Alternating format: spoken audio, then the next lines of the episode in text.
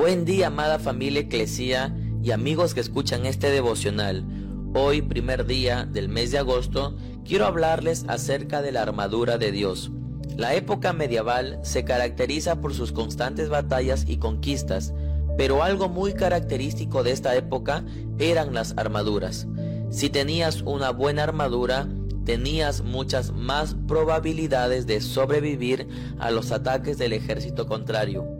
De forma similar, en nuestra vida cristiana enfrentamos una constante batalla contra Satanás que quiere robarnos lo que Dios ha provisto para nosotros. Por ello, el apóstol Pablo escribió en el capítulo 6 del libro de Efesios que nos vistamos la armadura de Dios. Precisamente, Efesios 6:13 dice, por lo tanto, Pónganse todas las piezas de la armadura de Dios para poder resistir al enemigo en el tiempo del mal. Así, después de la batalla, todavía seguirán de pie firmes.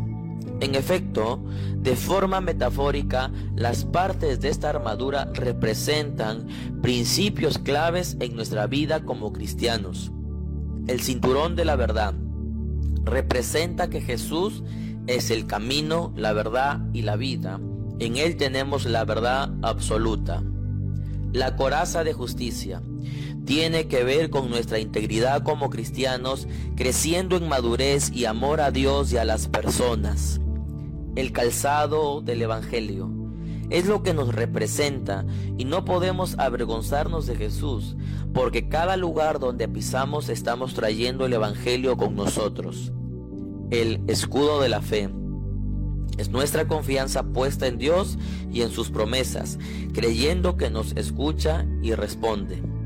El casco de la salvación simboliza que no tenemos duda de que tenemos vida eterna junto a Dios por la muerte y resurrección de su Hijo en la cruz. Por último, la espada del Espíritu, que es la palabra. La Biblia es la palabra de Dios puede hablarnos de forma muy práctica en nuestra vida y con ella podemos conocer más de Dios. En ese sentido, como guerreros del reino que luchamos la batalla espiritual, debemos vestirnos de la armadura de Dios.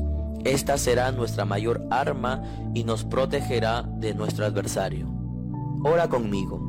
Señor, te agradecemos que para pelear la batalla espiritual nos hayas dejado armas para poder enfrentarla y además con la certeza de que tenemos la victoria asegurada. Ayúdanos a hacerla parte de nuestra vida diaria y a conquistar terrenos ocupados por el enemigo. En el nombre de Jesús. Amén. Te animo a vestirte con la armadura de Dios todos los días y serás un vencedor.